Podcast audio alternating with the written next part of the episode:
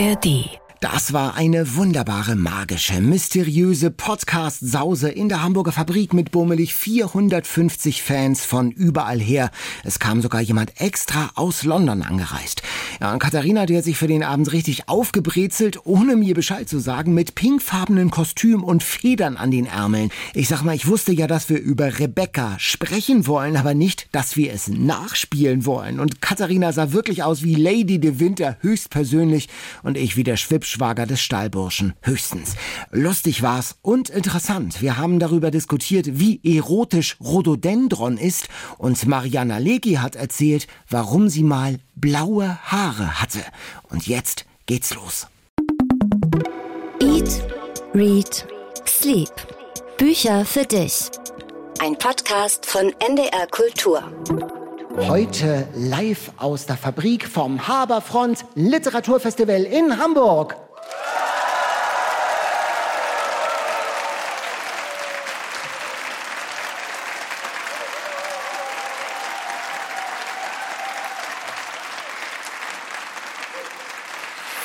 Sind Katharina Marenholz und Daniel Kaiser und wir lieben es zu lesen, zu essen und zu schlafen. Also Lesen als leidenschaftlicher, lebensnotwendiger Lebenskern. Darum geht es in diesem Podcast. So schön gesagt. Und wir haben natürlich hier auch wieder Bücher dabei, die uns begeistert haben, mitgerissen haben und vielleicht auch mal ratlos zurückgelassen haben. Ich richte meine Augen auf ein bestimmtes Buch an dieser Stelle schon mal. Wir werden gleich darüber sprechen. Und mit dabei in unserem kuscheligen, außerhäusigen Eat, Read, Sleep Außenstudio ist heute ein ganz besonderer Gast. Ja, wir freuen uns nachher auf die Bestseller-Autorin, die uns unter anderem das Okapi auf eine ganz besondere Weise näher gebracht hat, auf Mariana Lecki.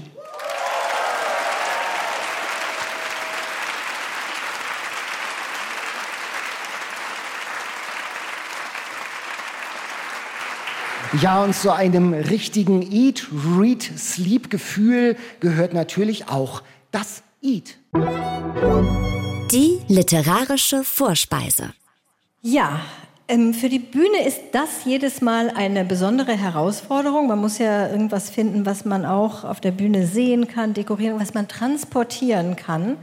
Ich dachte, wir bringen uns jetzt an dieser Stelle schon mal in Stimmung für den Alltime favorite Wir haben dafür ja Rebecca von Daphne du Maurier gelesen. Darum geht es nachher noch ausführlich, aber jetzt schon mal im wörtlichen Sinn ein Vorgeschmack auf Rebecca. Und ich sage nur, vergangene Nacht träumte ich, ich wäre wieder in Menderley. So fängt der Roman an. Und in einem längeren, getarnten Prolog Dun, dun, dun, dun, dun, beschwört die Ich-Erzählerin diese Zeit herauf in Mendali die Ereignisse. Sie erinnert sich unter anderem an den Tee, an den halb fünf Uhr Tee in Mendali. Da wurde nämlich üppig aufgetischt. Diese saftigen Crumpets, ich sehe sie vor mir, schreibt die Erzählerin. Es gibt aber außerdem auch noch Toast, Rosinenbrötchen, Sandwiches, Ingwerkekse und so weiter. Was meinst du, was ich davon mitgebracht habe? Also, äh, wenn du mir noch mal genau die Definition von Crumpets sagst, ja, würde ich sagen Crumpets. Das habe ich mitgebracht, ja. weil man das nämlich auch gar nicht unbedingt kennt. Ja, genau. Kanntest du das? Nein.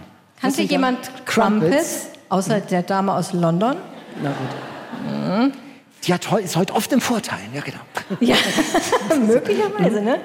Ja, Crumpets habe ich mitgebracht, heute Morgen frisch zubereitet. Das sind so, im Grunde ist das relativ flüssiger Hefeteig der dann in der Pfanne in so runde, eigentlich Crumpets formen, kann man in England so kaufen.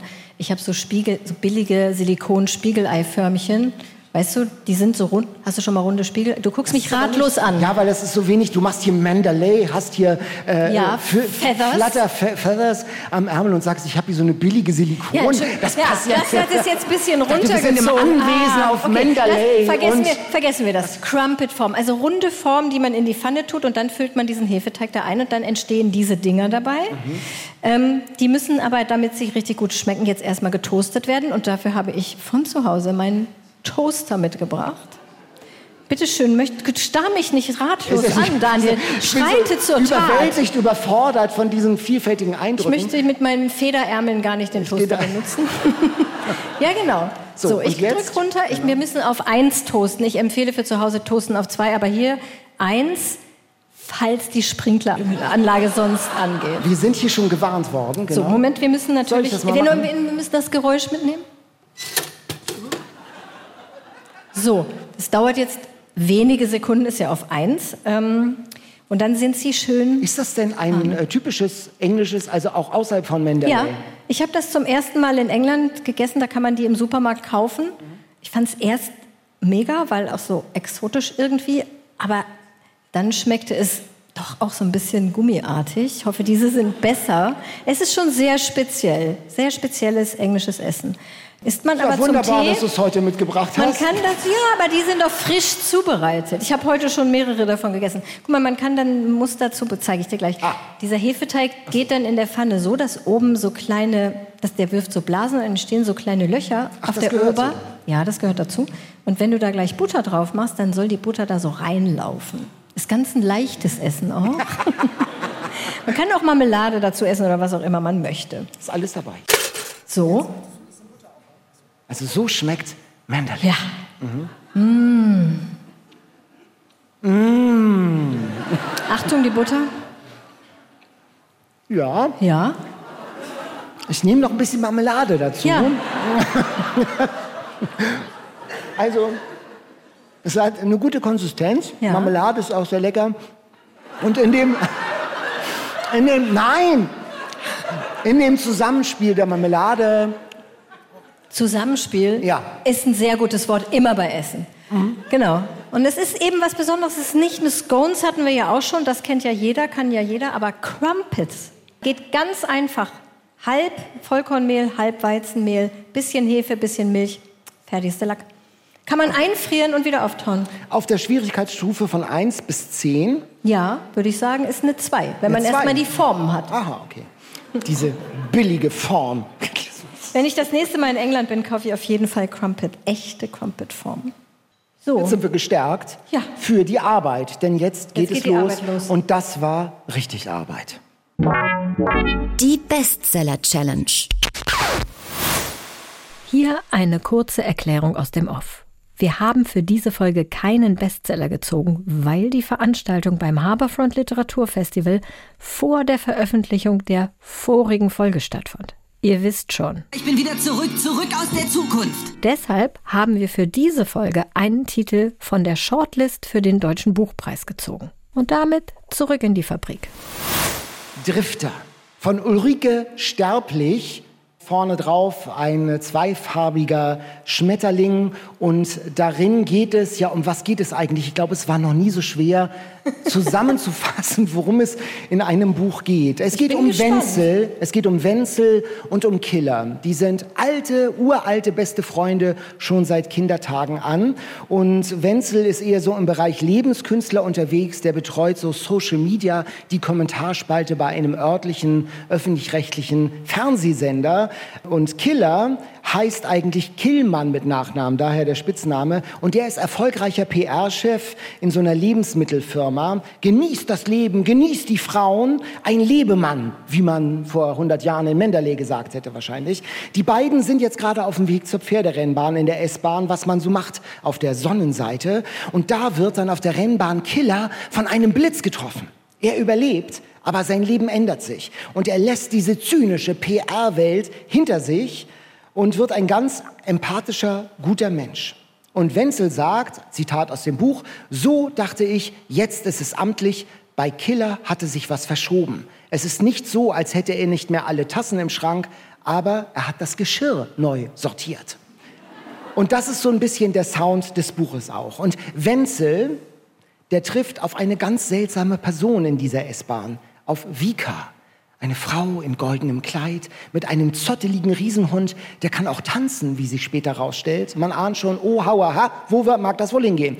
Äh, und äh, die macht dann so ein Blitzzeichen, als sie aus der S-Bahn aussteigen. Das heißt, sie prophezeit den Blitzeinschlag in Killer. Woher weiß sie das? Und dann hat sie auch noch in der S-Bahn das Buch des Lieblingsschriftstellers von Wenzel mit dem Namen Drifter, so heißt der KB Drifter in der Hand. Und das heißt Elektrokröte, dieses Buch. Das ist noch gar nicht erschienen. Und dann wird es Also man ahnt schon, es ist ein bisschen abgedreht und es wird immer abgedrehter.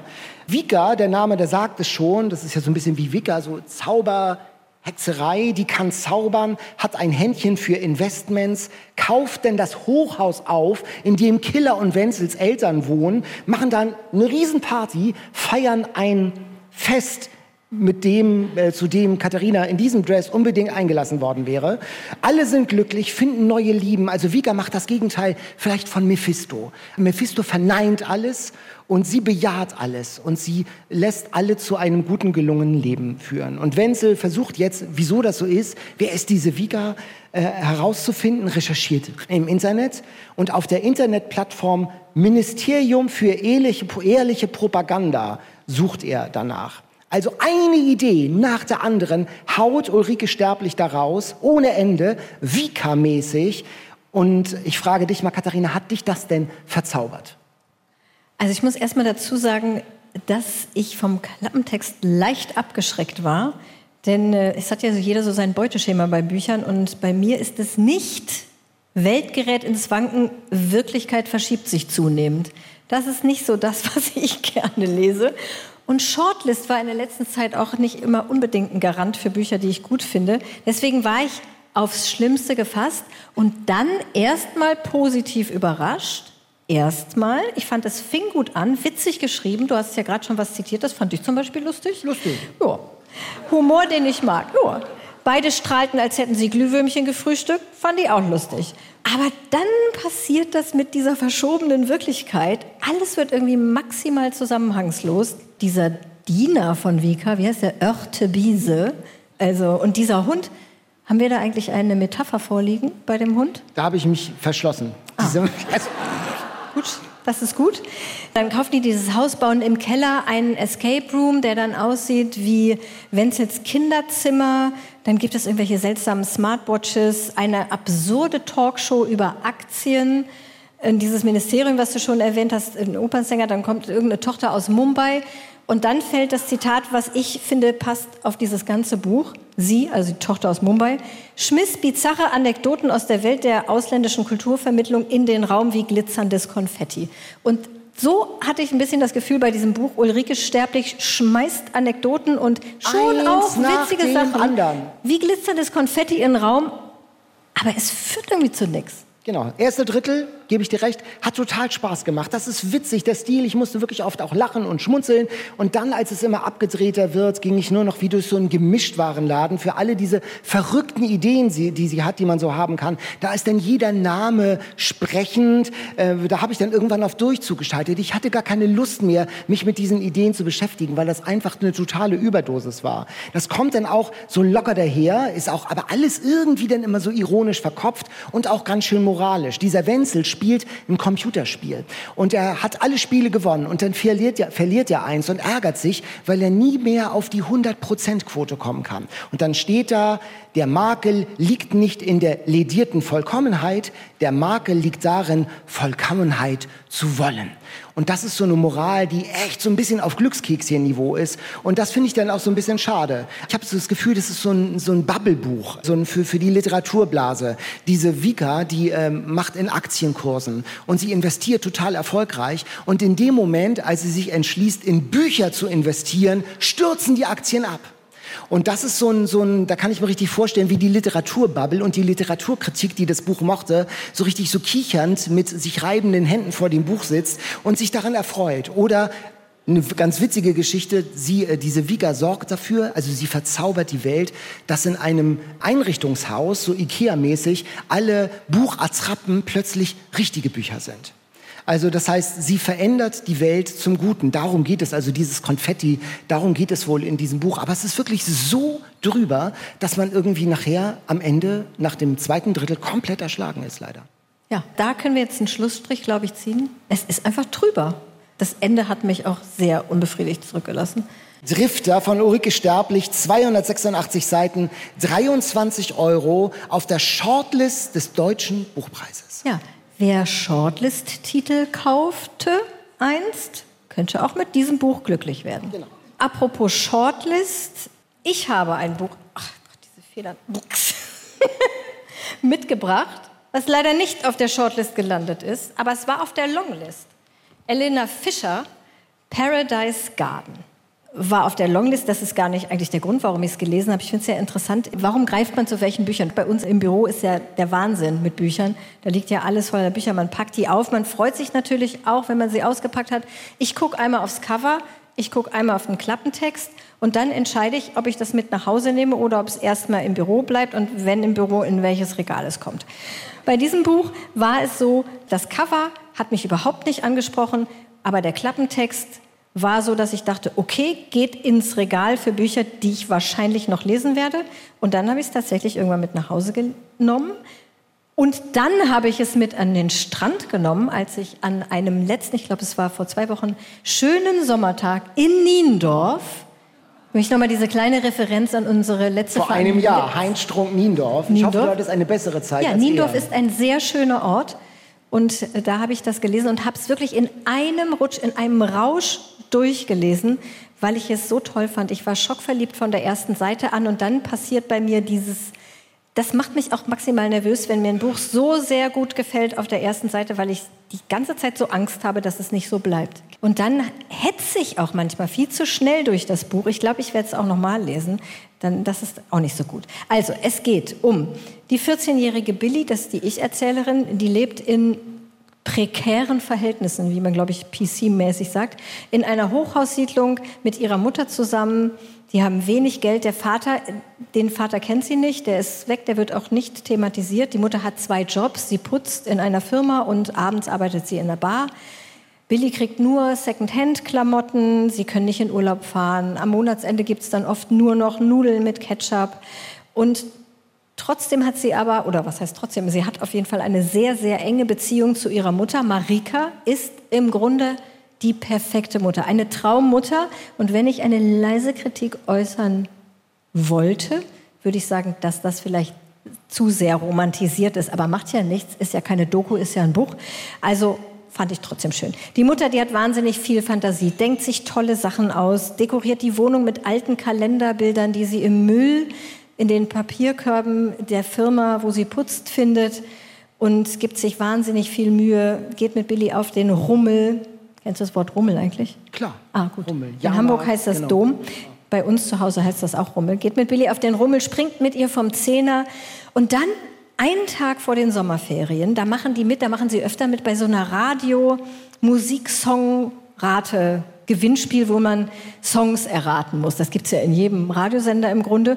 Und dann gewinnen die. Und dann gewinnen die eine Geldsumme und sagen so, davon fahren wir jetzt in den Urlaub. Und das planen sie dann, wollen nach Frankreich fahren. Billy bekommt ein neues Kleid. Marika spendiert Paradise Garden, den teuersten Eisbecher in der Eisdiele Venezia. So heißt übrigens auch meine Eisdiele. Und dann passieren zwei Sachen.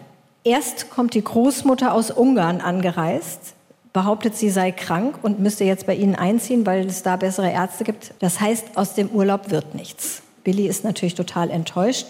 Und dann passiert das Zweite, die Mutter stirbt. Und das ist jetzt übrigens kein Spoiler. Darauf achten wir ja sehr hier in unserem Podcast, dass wir mal nicht mehr, mal weniger. Manche mehr, manche weniger, möchte ich sagen. Es ist kein Spoiler, weil das schon im ersten Satz äh, verraten wird. Sie schreibt, meine Mutter starb diesen Sommer. Das ist der erste Satz. Und ich sage, ich spoilere hier nicht, wie es dazu kommt, weil das stellt sich tatsächlich erst sehr viel später heraus. Und Billy beschließt dann, ihren Vater zu suchen. Ähm, sie findet so Anhaltspunkte, wo der leben könnte in einer Holzkiste im Schrank der Mutter. Ja, wie das dann halt immer so ist. Und fährt mit dem Nissan der Mutter nach Norden ans Meer. Ich bin begeistert. Es ist mein Highlight des Jahres. Ich oh. fand es so, ja, Entschuldigung. Ja, nein, aber so. du jetzt so, ich fand's lame. Na gut, das hören wir gleich, was du sagst. Ja, es ist wirklich vielleicht eins der Highlights, äh, meiner Highlights des Jahres. Wirklich, ich fand es so schön geschrieben. Ich habe das ganz gern gelesen. Du runzelst die Augen. Nein, jetzt gar darfst du nicht. sprechen. Also jetzt, Sprich. Das ist anrührend. Das ist spannend, das ist witzig, das geht zu Herzen. Ja, ja, ja. Und dann plötzlich dieses unerwartete Drama im Wohnzimmer. Da habe ich wirklich auf die letzten Seiten, Zeilen im Kapitel, ich sag, verrate nichts, auf die letzten Zeilen gestarrt und konnte erstmal nicht weiterlesen. Ja. Weil das, ich wusste ja, dass es passiert ja. aus dem ersten Kapitel, aber das, das ist schon, schon schlimm. Das ist schon schlimm. Und dann geht ja das ist ja eine Coming-of-Age-Geschichte. Es geht um Identität, es geht um dann einen Roadtrip in diesem Nissan auf der Suche nach Identität, nach der Familie, nach dem Vater. Und ich sage mal, das ist ja eigentlich nichts revolutionär Neues. Spätestens nach Chick begann ja viel mit Roadtrip. Sowas hat man ja eigentlich schon mal gelesen, ein Roadtrip in Richtung Familie, Identität. Wir hatten so viele Roadtrips in der letzten Zeit in unserem Podcast, da können wir mittlerweile schon ein Autohaus aufmachen. Aber dieses Buch hier ist schon wirklich eine ganz besondere Variation. Das fand ich auch. Einen besonderen Sound. Es geht um Diskriminierung. Billy, die haben ja Roma-Wurzeln aus Ungarn. Äh, es geht um Generationskonflikte, es geht um Trauer, um Erwachsenwerden, die Suche nach sich selbst. Ganz stark, finde ich, wird da Armut geschildert.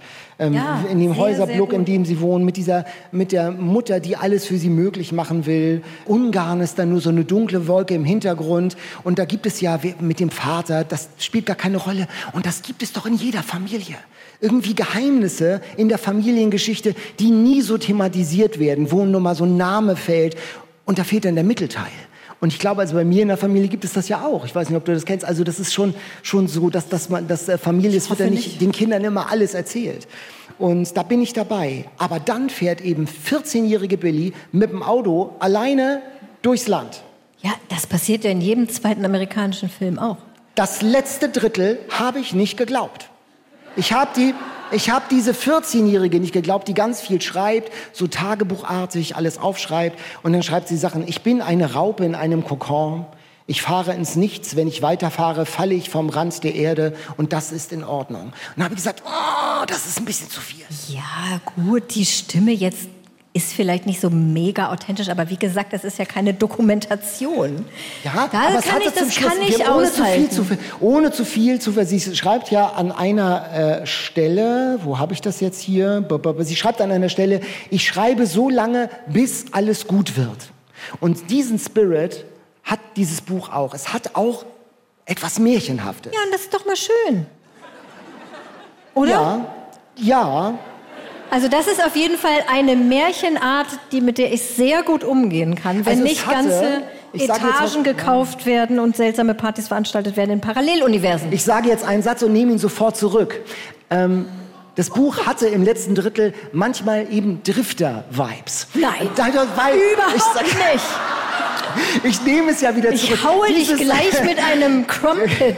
Dieses Vika-Märchenhafte und alles wird gut und so. Ich fand es dann so ein bisschen ein, ja, aber also das ist ein stringentes, schönes Märchen. Ich mag Bücher, okay. wenn am Ende alles gut wird. Und Drifter driftet am Ende sehr auseinander. Ich sag ja, ich nehme es ja gleich ja, gut, ein wieder zurück. So, jetzt müssen wir auch mal weitermachen. Nein, also kurzum, es ist aber, es ist ein sehr gutes, wirklich sehr gutes, sehr gutes lesenswer lesenswertes Buch. Es gehört jetzt nicht zu meinen Lieblingsbüchern des letzten Jahres, aber muss es ja auch nicht. Ja, ich bin ein bisschen enttäuscht, aber es ist schon okay. Oh. Aber ich glaube, du gehst mit, wenn wir sagen, das kann man sehr vielen Leuten schenken. Ja. Du kannst Geschenkpapier drum wickeln. Haben wir jetzt nicht Auch dabei, das. aber das können wir hinterher irgendwann es ist machen. Ein, es ist ein wunderschöner Coming-of-Age-Roman. Das kann man wirklich so sagen. Man kann es lesen als Erwachsener, auch als Jugendlicher kann ja, man es lesen. Auf jeden äh, Fall. Es ist ein Romandebüt. Es ist super gelungen und es war auf der Longlist des Buchpreises und ich hätte es Stadtdrifter auf der Shortlist gesehen. Ja, das ist ein sehr schönes Schlusswort. Elena Fischer, Paradise Garden, bei Diogenes erschienen 352 Seiten für 23 Euro und wie gesagt im Normalfall gebunden. Das hier ist das Leseexemplar. Ich werde es dekorieren, während du weitermachst. Daniel, ich sage es ungern, aber wir müssen uns ein bisschen beeilen. Aber kein, kein No Pressure. Kein Druck, kein Druck. genau. Du bist jetzt mit deinem ich hab, Buch dran. Ich bin jetzt durch. Du kannst dich einfach ein bisschen kurz genau. fassen. Ich habe ein wunderbares Sachbuch mitgebracht vom Hamburger Historiker Tillmann Bendikowski. Den hatte ich schon mal unterm Arm im Podcast dabei. Es geht um Aberglauben und das Buch heißt Himmel hilf, ganz neu erschienen, starkes Thema. Ich frage mal in die Runde, wir brauchen mal Licht. Wer hat schon dreimal auf Holz geklopft? Dafür brauchen wir Licht? Ja, guck dir das mal an. Da gehen fast alle Hände hoch. Guck doch mal, Katharina, ja, du musst auch ein ja bisschen schon. beteiligt sein. noch. Ja? Genau. Also, wer hat sich schon mal was bei einer Sternschnuppe gewünscht? Weißt du was? Ich habe noch nie eine Sternschnuppe gesehen. Was? Ja, das ist schlimm. Aber es ist die Wahrheit. Wer hängt ungern Wäsche zwischen den Jahren auf die Leine. Aber es hilft ja nichts. Und ne? für wen ist ein Sternzeichen wichtig? Doch auch einige, auch einige. Frag noch was. Ist das für dich? Sternzeichen no. Nee, Wäsche aufhängen, ja, kenne ich absolut, aber ich habe es noch nie geschafft, weil bei drei Kindern. Oh, oh, Also, Das sind aber andere Gründe. Situation. Aber es gibt ja Gründe, dass es sozusagen, es gibt so, ein- das, man macht das nicht. Aus irgendwelchen traditionellen Überlieferungsritualgründen. Und äh, da der Aberglaube, auch wenn wir uns als aufgeklärte Gesellschaft verstehen, er ist noch überall da, jeden Tag in unserem Leben. Und darum geht es in diesem Buch, wie immer Menschen versucht haben, seit dem Mittelalter, seit alter Zeit, die Widrigkeiten des täglichen Lebens, die Krisen irgendwie in den Griff zu bekommen und Mechanismen zu entwickeln, um mit denen umzugehen. Mit Ritualen, mit Dingen, die man tut oder nicht tut. Machst du sowas oder bist du ganz durchrationalisiert sozusagen? Nee, nee, ich habe mich auch gemeldet, ja doch. Ein paar Mal. Ich klopfe auch auf Holz, ich gehe nicht unter Leitern durch, versuche keine Wäsche zwischen den Jahren zu waschen, klappt nicht. Warte mal, sag noch mal was, mir fällt jetzt gerade. Was Katze? Katze, oh ja, guck, mach immer die Augen zu, wenn Katzen die Straße überqueren, egal Freitag der welche 13.. Farbe. Bitte? Freitag der 13. Ja, Freitag der 13. Vor allen Dingen, nachdem ich gerade V13 gelesen habe, Oh. ist nochmal jetzt neu. Ich habe auch meine 13. Karteikarte nicht nummeriert und das ist kein Witz. Wirklich. Ich habe das Gefühl, es ist ein Buch für dich. Ja, ich habe es ja auch Ich habe teilweise das auch, gelesen. also ich bin da eigentlich, dachte ich immer nicht so empfänglich, aber ich klopfe auch, ich, wenn ich zum Beispiel sage, ich habe mir noch nie im Leben den Arm gebrochen. Ich muss, weil, also nicht, weil ich denke, dass es mich schützt, sondern es ist eher ein Klopfen des Schicksals, das sagt irgendwie, Daniel, du hast es nicht letztlich in der Hand, ob es passiert oder nicht. Es ist kein abergläubisches Ritual, aber kurz davor. Naja, Und ja, ich würde schon sagen, ich würde schon sagen, das trifft die Definition von abergläubischem Ritual eins zu eins. Nun, das Buch nimmt uns mit in die Welt des Aberglaubens, ähm, zum Beispiel auch im Mittelalter als ähm, vor der Aufklärung. Da geht es um Hildegard von Bingen. Die hat ja eine Renaissance erfahren mit ihren Rezepten. Ich wusste nicht, dass sie auch sehr exotische Rezepte hatte. Ja, zum Beispiel gegen Vergiftung hilft der Huf eines Einhorns. Pulverisiert. Oder etwas häufiger anzutreffen in freier Wildbahn, der Maulwurf. Man möge ihm eine Pfote abbeißen und als Amulett um den Hals hängen, hilft gegen Zahnschmerzen bei Kindern. Also, das Aber Buch, Bernstein hilft übrigens auch nicht. Das Buch ist natürlich voller solcher Anekdoten, aber Tilman Bendikowski macht sich nicht lustig über die vermeintlich dummen Leute im Mittelalter, sondern er sagt, Mensch, die haben wirklich existenzielle Not. Die hatten Pest, die hatten Seuchen, die hatten Kriege, die hatten Angst vor dem Weltende und sie brauchten einfach Mechanismen, Mittel, um damit umzugehen, dagegen anzukommen. Das Buch hat eben eine Fülle von äh, Beispielen, da wird Blut getrunken, Amulette gezimmert, das liest sich irre. Diese Mechanismen trieben eben skurrile Blüten. Es geht gefährliche Blüten, Hexenverfolgung. Es geht um den bösen Blick, um Gespenster, um Tischerücken, Gläserrücken. Hast du es mal gemacht? Nein, das würde ich auch nicht machen. Ah, ja, ja, ja, ja. Du ja? es Ah, Hast du mal? Nein. Da Möchtest war ich du auch gerne? Zu, nein, da war ich zu schissig, glaube ich, auch immer ein bisschen. Na.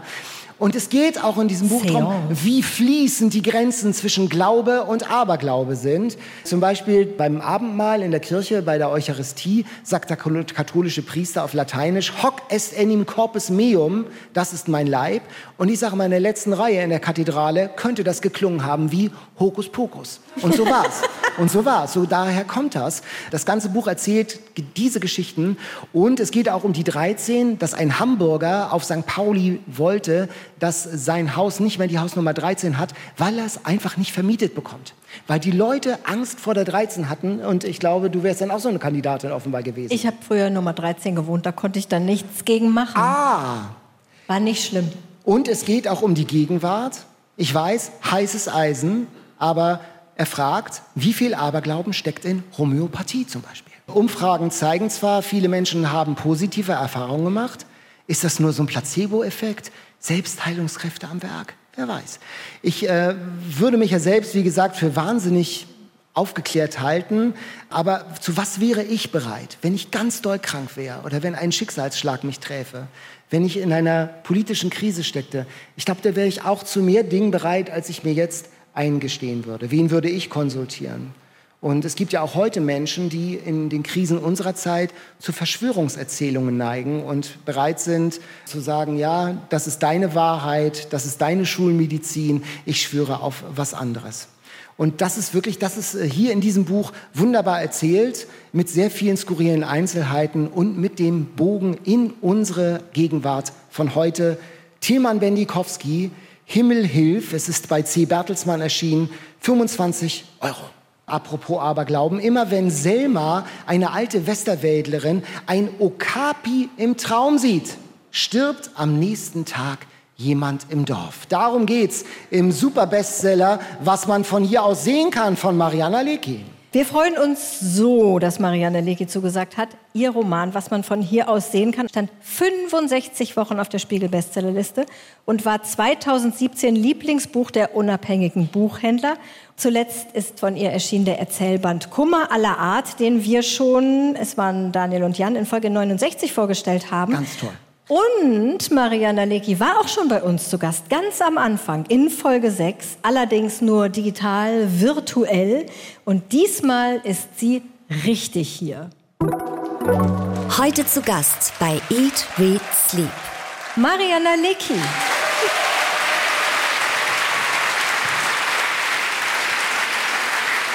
Darf ich kurz was erzählen zu diesem Aberglaubenbuch? Unbedingt, wir hätten ja. eh danach gefragt. Ja. Daniel toastet dir in der Zwischenzeit ich wollte was toasten. Auf. Ich habe gedacht, das muss ja ein bisschen effizient sein, sonst heißt es wieder, ich darf über das nächste Buch weniger sagen. Ich ja, aber du redest einfach schon mal über was ja. du sagen wolltest. Also mir hat letztens äh, der Schriftsteller Christoph Peters erzählt, eine Geschichte von dem Wissenschaftler, was denn eigentlich Atomphysiker, äh, Niels Bohr. Ne? Also Nobelpreisträger, Wissenschaftler durch und durch. Und zudem kamen Journalisten, um eine Reportage über ihn zu drehen und stellten fest, dass er ein Hufeisen über der Eingangstür hängen hat. Und dann haben die Journalisten gesagt, ja, aber doch Sie als Wissenschaftler, wieso haben Sie das denn da hängen? Das ist doch Aberglauben. Glauben Sie denn daran? Und dann sagte er den schönen Satz, Nein, ich glaube nicht daran, aber man hat mir versichert, dass es auch wirkt, wenn man nicht dran glaubt so schön. Wie ist das? Hast du Aberglauben, Nischen in deinem Leben oder so Rituale? Ja, so ein paar schon. Also ich kann das mit der Wäsche, auch beim, ist bei mir immer schwierig, aber ich will es eigentlich auch nicht. Ja. Wäsche aufhängen. Katze geht, 13 geht auch. Was gar nicht geht, ist einen Schuh auf einen Tisch stellen. Ein Schuh auf den Tisch? Ja, also auch auf so einen kleinen Tisch, um ihn zu putzen oder so. Das ist nicht oh. möglich. Da werden Leute in meiner Umgebung auch angeschrien. Wahrscheinlich nur das, aber nee, ich weiß nicht, was irgendwas Schreckliches. Einer das stirbt. ist ein ganz neues, ganz, könnte eine neue Phobie von mir werden. Es könnte ein neues Oma, Buch werden. Das Oder das. Meine Oma mir beigebracht, ja. dass das nicht geht und besser nicht ausprobieren. Nee, auf gar keinen Fall wird das jetzt mehr aus. Aber nur zum Putzen ist gefährlich. Also wenn ich jetzt einfach so die Füße hochlegen würde, oh wäre egal. Darüber habe ich noch nicht nachgedacht. Nee, der Schuh alleine auf dem Tisch ist ein Alleine, ohne Bein dran. Ja, mach mal nicht. Ah, gut. Okay. Brauchst du denn, wenn du schreibst, hast du da auch ein Ritual? Du sitzt am Schreibtisch, muss eine bestimmte Konstellation da sein, damit du sagst, jetzt bin ich im Flow. Also es muss da nicht was Spezielles an dem Schreibtisch auf dem Schreibtisch stehen oder so, das nicht. Aber es gibt schon, ich weiß nicht, das ist nur sehr, im sehr weitesten Sinne, glaube ich, Aberglauben. Also ich kann nicht einfach mich hinsetzen und so losschreiben und mal einen Satz ausprobieren. Das, glaube ich, bringt Unglück. Also jetzt nur bei mir persönlich. Ich muss die Geschichte von A bis Z kennen. Ich muss sie mir ausgedacht haben, bevor ich anfangen kann zu schreiben. Ich kann mich nicht ohne Stoff vor ein leeres Blatt setzen. Und zwar nicht, weil ich das Gefühl hätte, das würde nicht gelingen, sondern das ist irgendwie verboten. Also das, das mache ich, macht man nicht, wenn man ich ist. Gut, ich sehe hier eine tief verankerte, abergläubische Seele. Oh. Da fällt Multitasking. der Crumpet tatsächlich auf den Boden. Katharina, an deinen Mendeley-Gastgeberqualitäten müssen wir noch ein bisschen arbeiten. Aber sie bekommt jetzt einen neuen, oder? Ja, genau. Nehmen auch den. Mikro, Teller, Messer, Butter, Karteikarten. Ich fange noch mal neu an. So, den nehme ich. Das macht nichts. Es gibt ja übrigens auch die Drei-Sekunden-Regel. Okay, ist jetzt schon gebrochen, aber wenn es drei Sekunden nur, schon, nur auf dem Boden lag, kann man es noch gebrochen. essen. Wir sind schon bei der Drei-Minuten-Regel. sag mal. Und dann gibt es ja auch noch Dreck reinigt den Magen. Ich esse den, kein Problem. Das ist, kann ich besser als Viren in der U-Bahn. Kann ich Ja, mit vom einem Messer Boden im Toaster essen. rumkratzen ist Ja, das auch. ist auch sehr gefährlich. So, Mariana, hier ein Leute, ganz Leute, frischer Leute. Crumpet. Das ist total nett, vielen Aber Dank. du möchtest ihn doch nicht? Ach, Doch, ich möchte ihn achso, unbedingt. Ich dachte schon. Danke. Bitte schön. Danke. Servierte. Nach der auch. Performance wäre ich auch skeptisch, glaube ich, Katrin. Hattet Hast ihr das aufgeschnitten oder einfach Nee. nur drauf Nee, gemacht? einfach drauf. Also ich habe da einfach nur die Butter rauf und ein bisschen Marmelade. Ich rate dir zur Marmelade. Möchtest du andeuten, dass sie etwas trocken sind? Vielen Dank. Sehr gerne. Und sag mal, bist du so Thomas Mann-esk sozusagen morgens 7.30 Uhr, zack, Computer an und los geht's? Nee, das würde nicht gehen. Ich muss erst mal ich kann auch schwer sonntags lange frühstücken. Also ich finde so aus dem Bett raus und dann gleich wieder in so eine in so eine Bewegungslosigkeit rein, das geht irgendwie nicht. Dafür bin ich zu zappelig. Äh, Ich gehe erstmal, wenn ich aufgewacht bin, mit dem Hund. Sehr lange mit dem Hund. Und das ist dann aber auch schon Arbeit. Also da denke ich mir dann Sachen aus und dann komme ich wieder zurück und bestenfalls schreibe ich die dann in den Computer. So läuft das. Schreiben und denken ist Arbeit. Naja, Ja, ja. würde ich auch unterschreiben. Ja. Was, was würdest du sagen, was das ist? Ja, genau. Würde ich jetzt auch gern. Es kann ja auch Spaß konnotiert und in besonderer Weise Freude konnotiert sein. Und Das stimmt. Ja, Das ist, ja- wenn es Spaß, also wenn Arbeit Spaß macht, dann ist natürlich der äh, Hauptgewinn. Ja. Das ist, das ist Ich beiß jetzt hier mal Ja, ich wollte gerade sagen, das Sehr ist so eine gerne. schwierige Situation, vor die wir alle Gäste stellen, dass man zwischen, man muss reden, denken und essen. Das ist aber Ähm, deswegen- hervorragend. Schmeckt sehr gut. Findest du? Ah, kanntest du das vorher? Nee.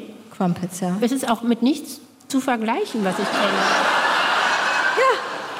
Das ist einfach mal was ganz Besonderes, was es nicht überall gibt. Ja. Crumpet-Form.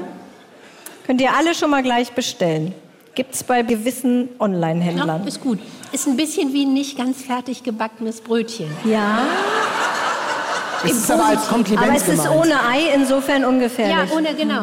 Super, sehr lecker. Ja, das stimmt. Aber es ist schon sehr speziell. Also man kann nicht so wahnsinnig viel davon essen. So, Mariana, jetzt kommen wir aber endlich zur dringendsten Frage, dass sich, was ich, ich glaube, alle Menschen, die hier sind, fragen. Wann erscheint ein neuer Roman von dir? Endlich. Bitte. Ich stecke das jetzt so quer in den Mund und dann muss ich so lange kauen, bis wir hier zu Ende sind. Äh, dauert noch einen Moment. Dauert noch einen Moment. Ich bin dran. das ist gut, das ist gut. Du bist dran. Kannst du so ein ungefähres. Wie weit, wie weit bist du? Nee, kann ich Oh, nicht. oh. Als Aberglaube. Aus Aberglaube. Nee, kann ich einfach Ah, nicht. okay. Also ich weiß nicht, ob ich schon jetzt in der Mitte bin oder erst am Anfang oder ich weiß nicht, was da noch kommt. Deswegen tut es mir leid, aber da kann ich jetzt noch nichts zu sagen. Aber ich finde, das klingt jetzt schon sehr vielversprechend. Also, es gibt da eine Computerdatei Es gibt eine Datei. Ja, ja, es gibt eine Datei. und die hat schon Wörter. da wird auch viel wieder gelöscht dann, ne? Aber also ja, dann kommt da auch wieder mal was dazu. Wie oft ruft dein Verlag an und sagt, Die sind sehr zurückhaltend geworden. Aber Sie, haben, Sie, haben Sie denn eventuell diese Kolumnensammlung ein bisschen aus dir rausgeprügelt? ja, haben sie. Habe ich befürchtet. Ja, das stimmt. Das Nach ist jetzt dem gemein. Motto, Frau Lecky, wir brauchen jetzt mal was. Ja, nee, die haben die nicht aus mir rausgeprügelt, aber ich hatte ein bisschen, mir war, ich hatte ein bisschen schlechtes Gewissen oder ich habe ins Feld geworfen bei den Diskussionen, war es mir so ein bisschen peinlich, weil das ist ja kein neues Buch. Also das sind ja, das ist ja wie eine Zweitverwertung. Diese Geschichten sind ja alle schon erschienen in der Psychologie heute, diese Kolumnen.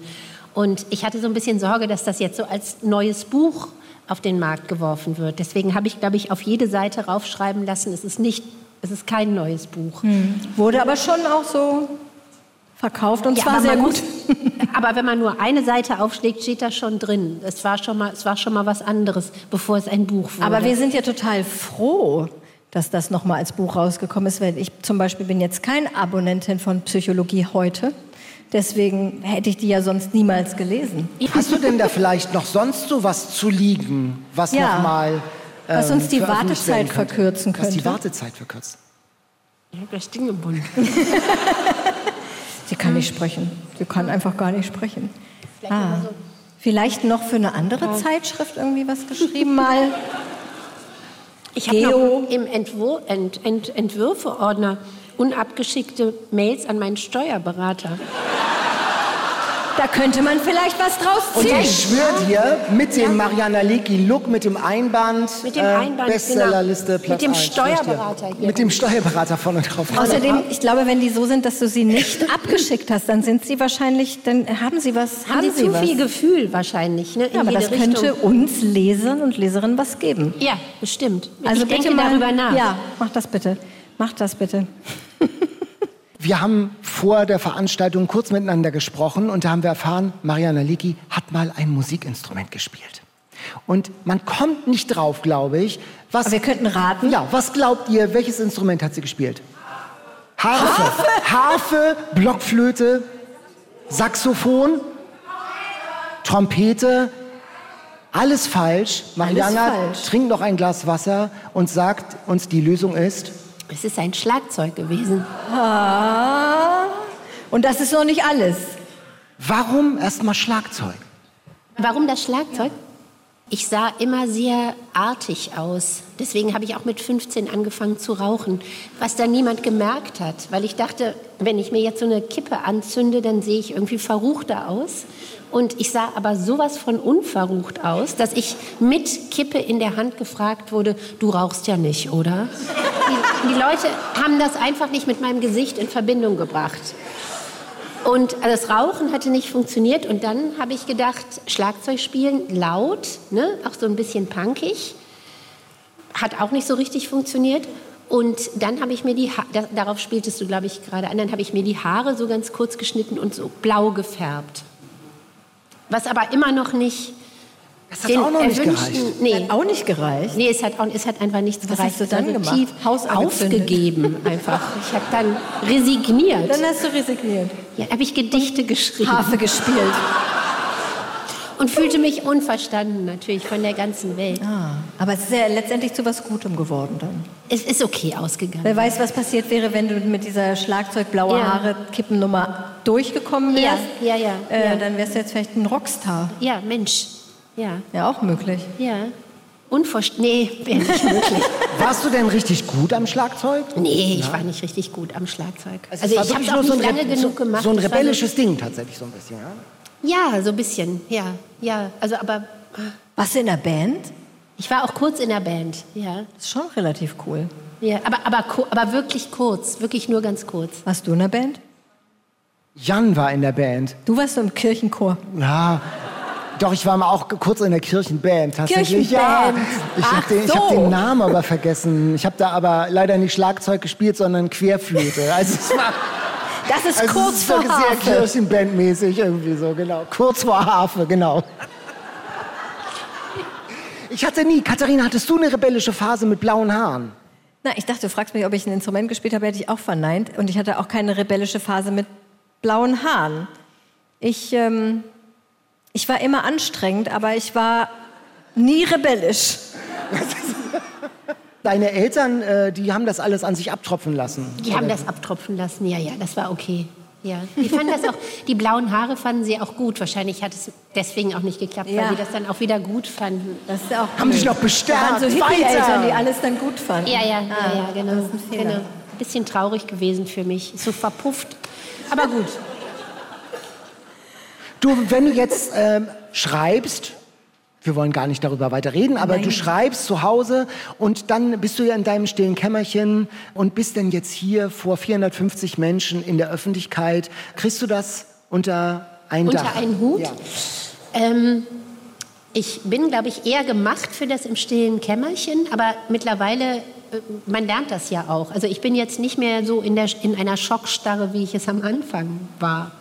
Nicht am Anfang dieses Podcastes, sondern am Anfang. am Anfang des Schreibens. Aber wenn jetzt ähm, irgendwie so eine größere Fernsehshow anrufen würde und sagen würde, können Sie bei uns mitmachen? Weiß ich nicht. So eine Quizshow zum Beispiel als Gast Promi, oder sowas? als Promi Quizgast, Ein Promi-Quizgast? Ich glaube, dann würde ich würde nichts erraten können, leider. Ja, würdest du zusagen? Nee, würde ich, nee, würde ich nicht machen. Nee, würde ich nicht. Oh Gott, nee, würde ich nicht. Nee, nee. Ich gucke sowas aber gerne. Ja, ich auch. Ich würde, glaube ich, auch nicht zusagen. Hast du noch einen Buchtipp für uns? Wir haben ja noch nicht genug Bücher hier dabei. Hast du einen Buchtipp? Ja, da habt ihr mich ja so ein bisschen kalt erwischt. Ne? Da wurde ich jetzt hinter der Bühne gefragt, ob ich einen Buchtipp habe. Und das ist meistens so, wenn man das so relativ spontan gefragt wird, dass einem nichts einfällt. Und wenn man wieder zu Hause ist, denkt man, mein Gott, warum habe ich nicht das oder das gesagt? Und jetzt ist mir aber zum Glück was eingefallen. Und zwar ist mein Buchtipp Alberta empfängt einen Liebhaber von Birgit van der Beke, falls das hier jemand kennt. Vielleicht, ich würde mir wünschen, ja, da nicken auch schon Leute, wie schön. Ich habe mit Birgit van der Beek auch eine Geschichte, von der sie nichts weiß.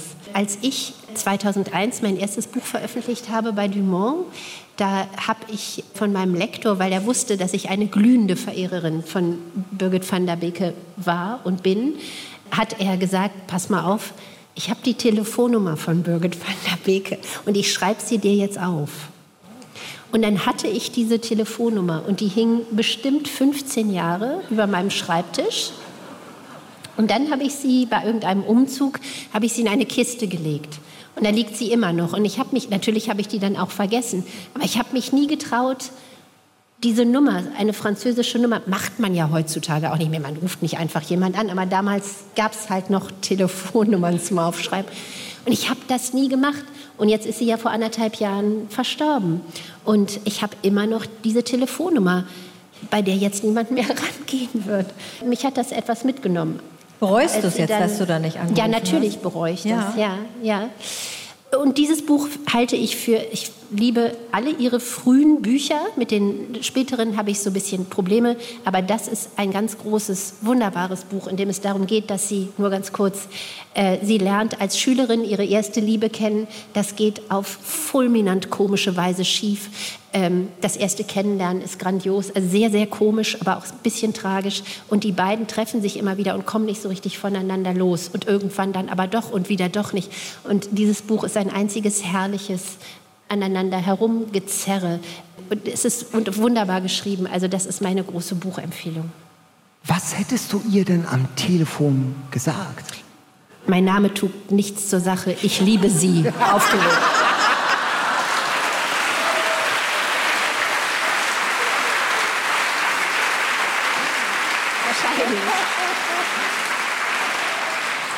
Bekämst du auch gern solche Anrufe oder ist dir das zu nah? Also, nein, alles.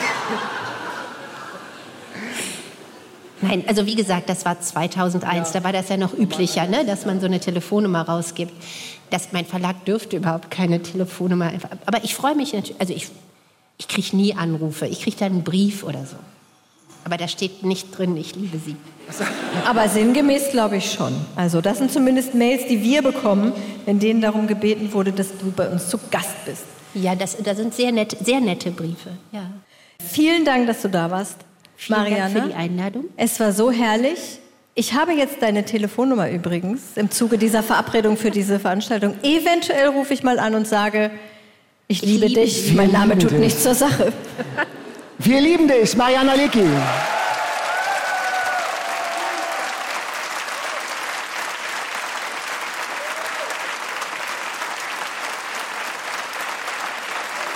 Lest alle ihre Bücher und es gibt auch tolle Hörbücher, die wurden uns empfohlen. Hörbücher lassen wir uns ja von der Community empfehlen. Doris hat uns ausdrücklich empfohlen, Kummer aller Art und, was man von hier aus sehen kann, als Hörbuch seien die ganz besonders großartig, sagt sie.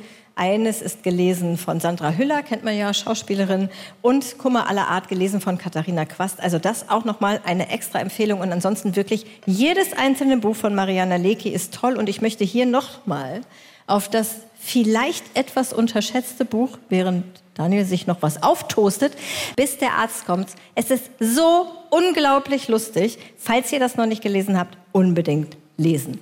So, Du möchtest dich jetzt in Menderli-Stimmung bringen, glaube ich, Daniel. Genau richtig. Also ein richtiges Menderli-Frühstück. Wunderbar. Tee. Es dauert Halb fünf Uhr Tee, ne? Das ist so eine englische Sache. Nicht Frühstück. Ach so. Nachmittagstee. Ach, das gibt's zum Nachmittag. Ja, Nachmittagstee. So. it's a thing in England. Jetzt ist Rebecca Time. Wir haben das Buch gelesen, zusammen auch mit dem Eat Read Sleep Fanclub. Und das ist unser Lieblingsbuch der Woche. Die All-Time Favorites. Daphne du Maurier, Rebecca.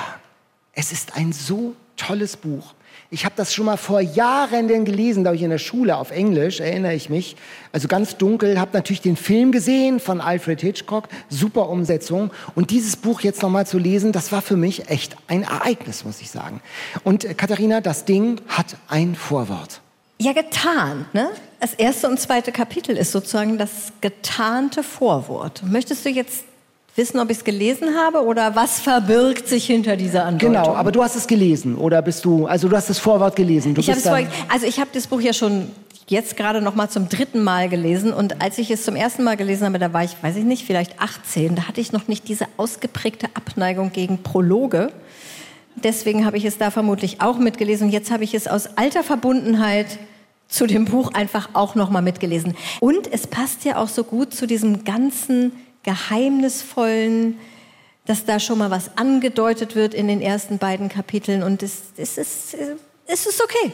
Die Erzählerin, nämlich ohne Namen, die befindet sich in einer Art Exil mit ihrem Mann. Man erfährt ja, die sind irgendwie untergetaucht und sie erzählt ihre Geschichte. Es beginnt mit einem Traum. Sie kommt noch immer nach Mandalay in dieses Anwesen auf England und dann hat man so eine, eine Traumvision, wie es war, wie es überwuchert ist, wie es wächst, wie der mordsmäßige Rhododendron alles überwuchert und dann ist man schon mittendrin in dieser gespenstischen Atmosphäre. Das Ganze spielt in Monte Carlo, da fängt die Geschichte dann an. Da arbeitet diese junge Frau frisch von der Schule als Gesellschafterin bei so einer reichen, nervigen Amerikanerin und lernt in Monte Carlo einen geheimnisvollen Mann aus England kennen. Mit dem wundervollen Namen Maxime de Winter. Maxime de Winter. Und äh, der hat gerade seine Frau verloren, wie man im Tratsch und Klatsch hört. Und er ist am Boden zerstört. Und die beiden freunden sich an, verlieben sich, heiraten. Also es dauert ein paar mehr Seiten im Buch. Also Aber nicht sehr, so viele. Und dann fahren sie zusammen in das Anwesen nach England, nach Cornwall. Maxim de Winter, das ist Mandalay. Und man sollte die Beschreibung von Mandalay daraus eine Fototapete machen und dir zu Weihnachten geschenken. Ich glaube, das ist genau dein Ding. Ne? Also Absolut. Also Wolltest du sie vorlesen? Ich habe sie auch vorbereitet.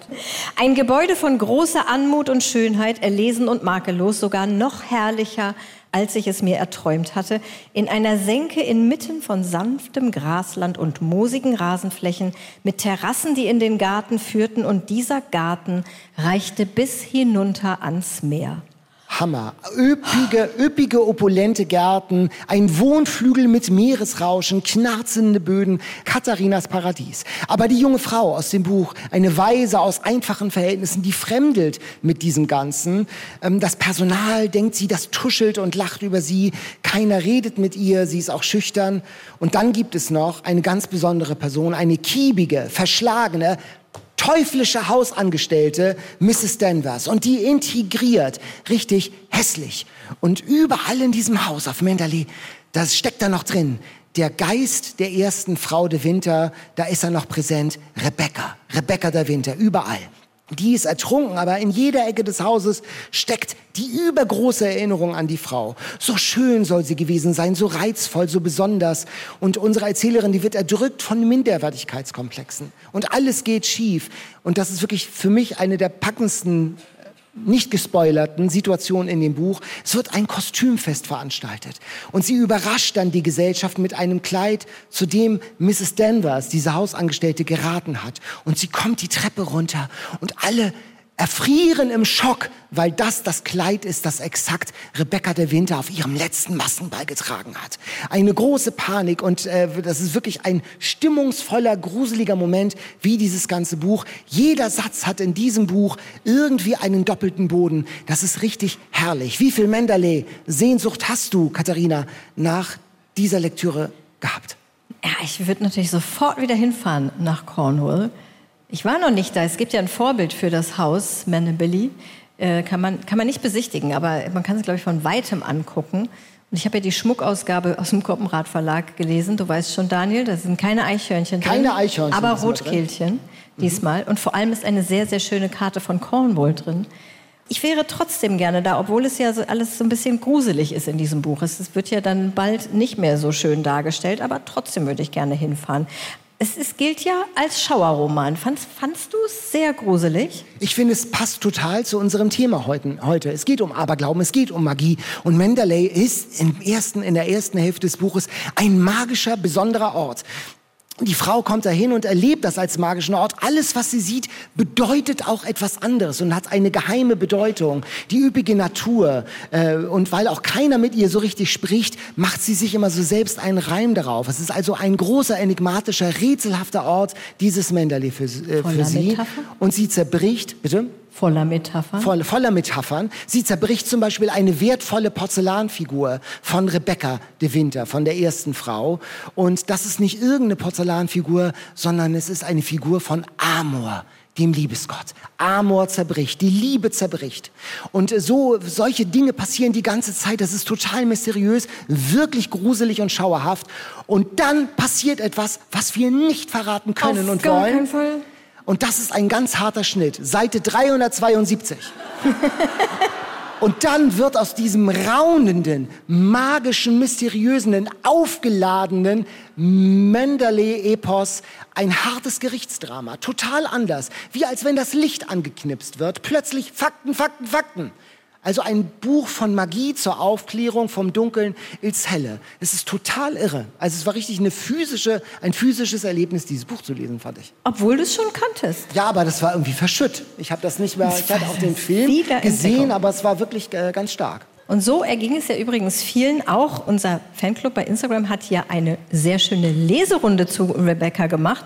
Und Klassiker gehen erstaunlicherweise da besonders gut. Und viele haben auch geschrieben, es war eine Entdeckung. Sie kannten es vorher nicht, waren begeistert. Sie sind auch so mitgegangen bei allen Charakteren. Da wurde dann immer so diskutiert, ist die Erzählerin, die ist doch so unterwürfig. Hoffentlich ändert sich das bald mal. Macht die denn noch eine Entwicklung durch? Und Mrs. Denvers, die ist fies. Ja, aber doch interessante Person. Spannende Figur, ja. Und was ist denn mit diesem Maxim? Der ist doch bestimmt, der hat doch Dreck am Stecken. Und dann hinterher, habe ich doch gleich gesagt, Maxim, habe ich doch geahnt. Also wirklich ganz toll, das mitzulesen, wie, wie die Leute da mitgehen. Und es wurde eben auch ganz viel der Schreibstil gelobt und die, dieser Einblick, das ist ja auch wirklich toll, dieser Einblick in die englische Gesellschaft der 30er Jahre, den man da so bekommt. Mit einer vor allen Dingen, deshalb mag ich es auch so gern, mit einer Metaphernflut. Und meine Lieblingsmetapher ist der Rhododendron. 15 Meter hoch, riesengroß. Wofür steht er, wofür steht er? Ein sinnliches, fantastisches, mörderisches Rot steht da schon in den ersten Kapiteln. Und das, kann ich gleich verraten, das ist Rebecca. Das ist Rebecca, die Mendeley immer noch beherrscht, überlebensgroß, wuchernd, sexuell aufgeladen. Oha. Und krasser Spoiler jetzt. Kurz ich weghören. gar nicht so Ganz, wirklich nicht. Nein. Dieses 15 Meter hoher Rhododendron. Rhododendron, da soll ich opulente- sexuelle Aufladung Nein, aber dieses, rauslesen? dieses fruchtbare Promiske, das kommt da doch rüber. Das ist doch gerade die Metapher. Du meinst, Okay. ich habe die Hauptmetapher über sexuelle Aufklärung überlesen? Äh, Aufladung, meine ich? Also, Okay, Katharina, ich lese es nochmal. Ich lese jetzt, es nochmal, kein ganz Problem. kurzer Spoiler, wenn ihr das, also ich verrate ein Teil des Schlusses, 15 Sekunden lang, ab jetzt weghören. Es ist dasselbe Rot, dasselbe Rot wie auf der letzten Seite. Das Rot des Rhododendron ist das Rot der Flammen, als Menderle brennt. Dasselbe Rot. Es ist Rebecca, So. die das verzehrt und alles beherrscht. Irre. Ich sehe niemanden, der sich hier die Ohren zugehalten hat. Sorry. Ihr müsst es aber lesen. Ja. Daphne du Maurier aus dem Wir haben Englischen euch bei gewarnt. Mir. Ja. Man kann es trotzdem lesen. Es gibt verschiedene Ausgaben. Du hast hier diese schöne Schmuckausgabe. Mit die kostet Rotkäse. ein paar Euronen mehr, Ja, glaube die ich. ist so schwer. ja.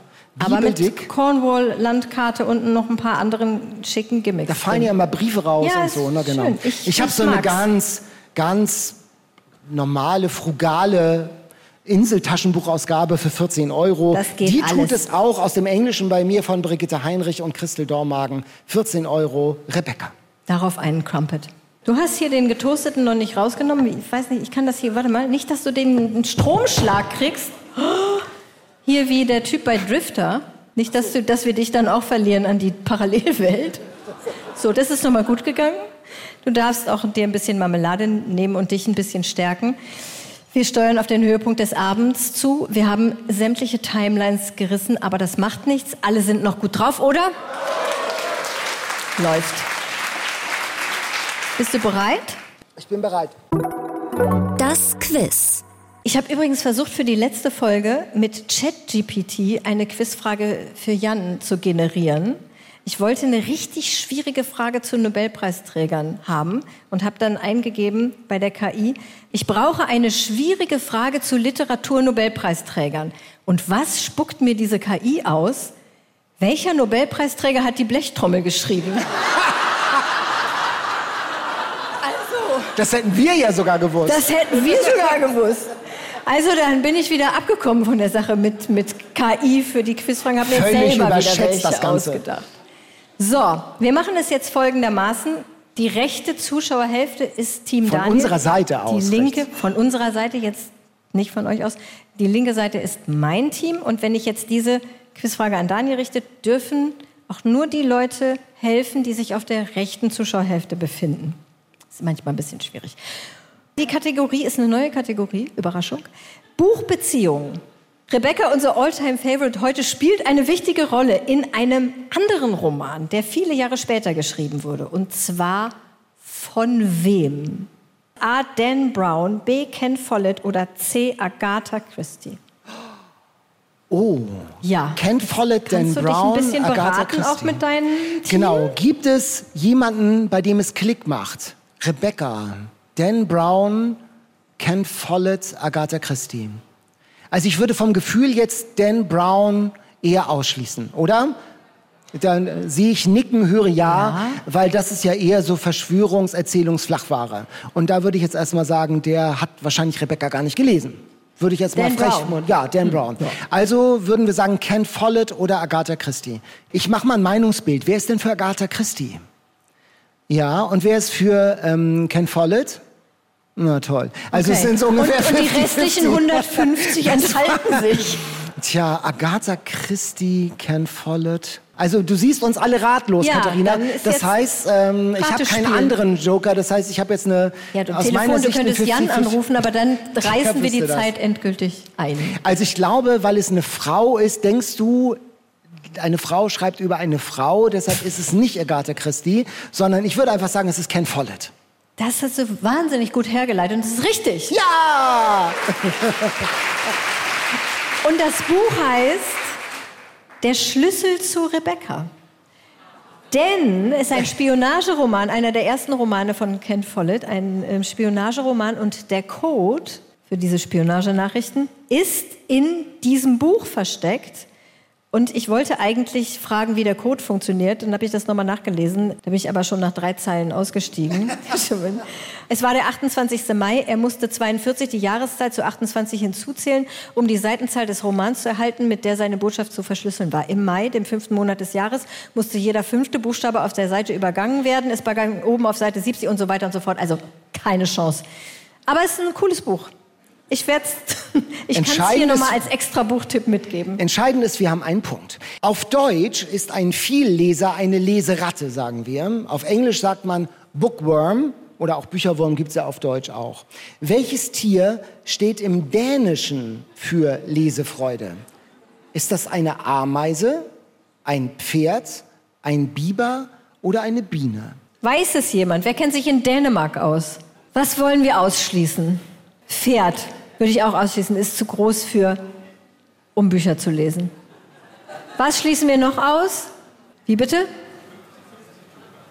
50-50 Joker, ja, aber du bist gar nicht in meinem Team. Du bist aber macht nicht- nichts, ich nehme jede gar nicht Hilfe, genau, die ich warum du aus meinem Team jetzt hier das torpedierst. Ja, Also ich würde jetzt mal Biene ausschließen, oder? Bienen sind viel zu klein.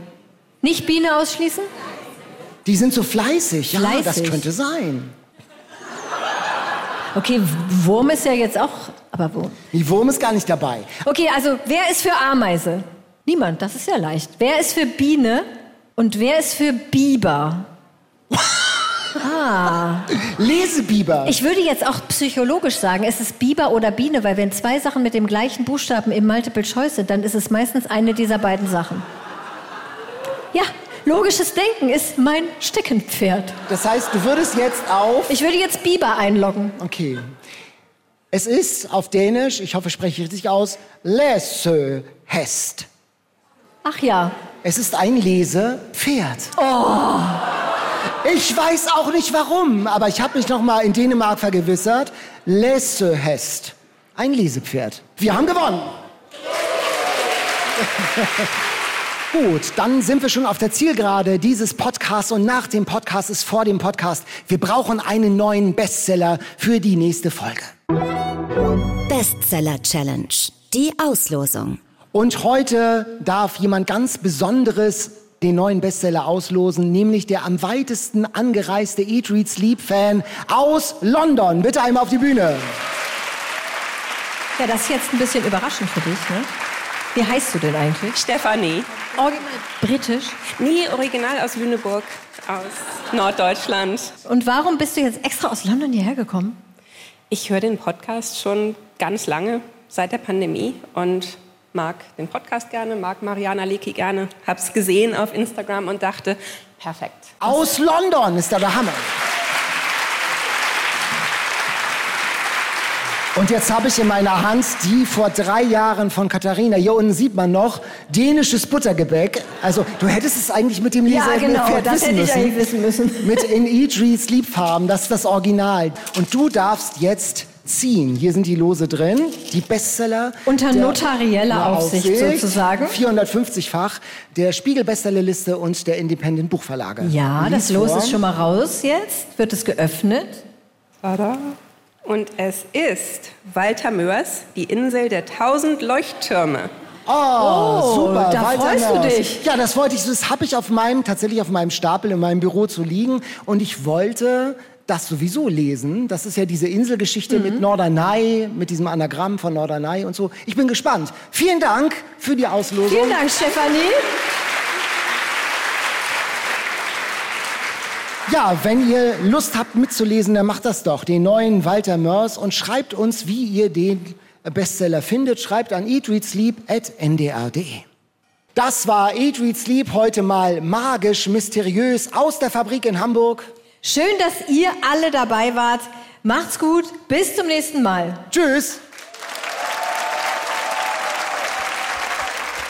Das war ein schöner Abend in der Fabrik, der nur so schön war, weil uns viele Menschen im Hintergrund geholfen haben.